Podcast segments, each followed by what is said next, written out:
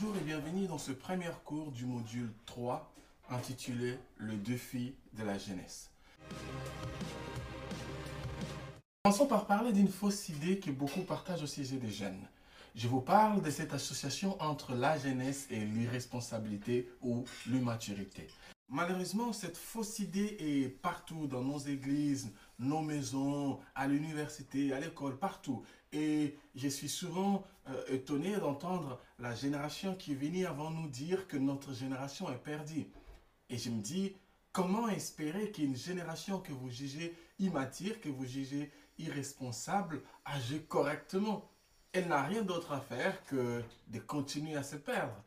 De même, avec la sanctification, les jeunes vont souffrir avec ces stéréotypes liés à l'incapacité de se garder sains. Nous vivons alors avec des stéréotypes et en même temps, ça va être des pressions qui vont venir de la société, mais qui viennent aussi de l'église où nous sommes, parce que la société dit que nous sommes responsables, que nous ne sommes pas sages matures, et l'église dit que nous ne pouvons pas nous garder sains. Voici le premier défi que les jeunes ont, le défi des stéréotypes. Un défi lié à cette fausse idée que les personnes plus âgées que nous se sont fait par rapport à cette étape de la vie qui est la jeunesse. Conscient de ces grands combats que les jeunes doivent faire face, l'apôtre Paul dit à Timothée, son fils spirituel, que personne ne méprise ta jeunesse, mais sois toi-même un modèle pour les fidèles, en parole, en conduite, en charité, en foi et surtout en pureté, surtout en sainteté.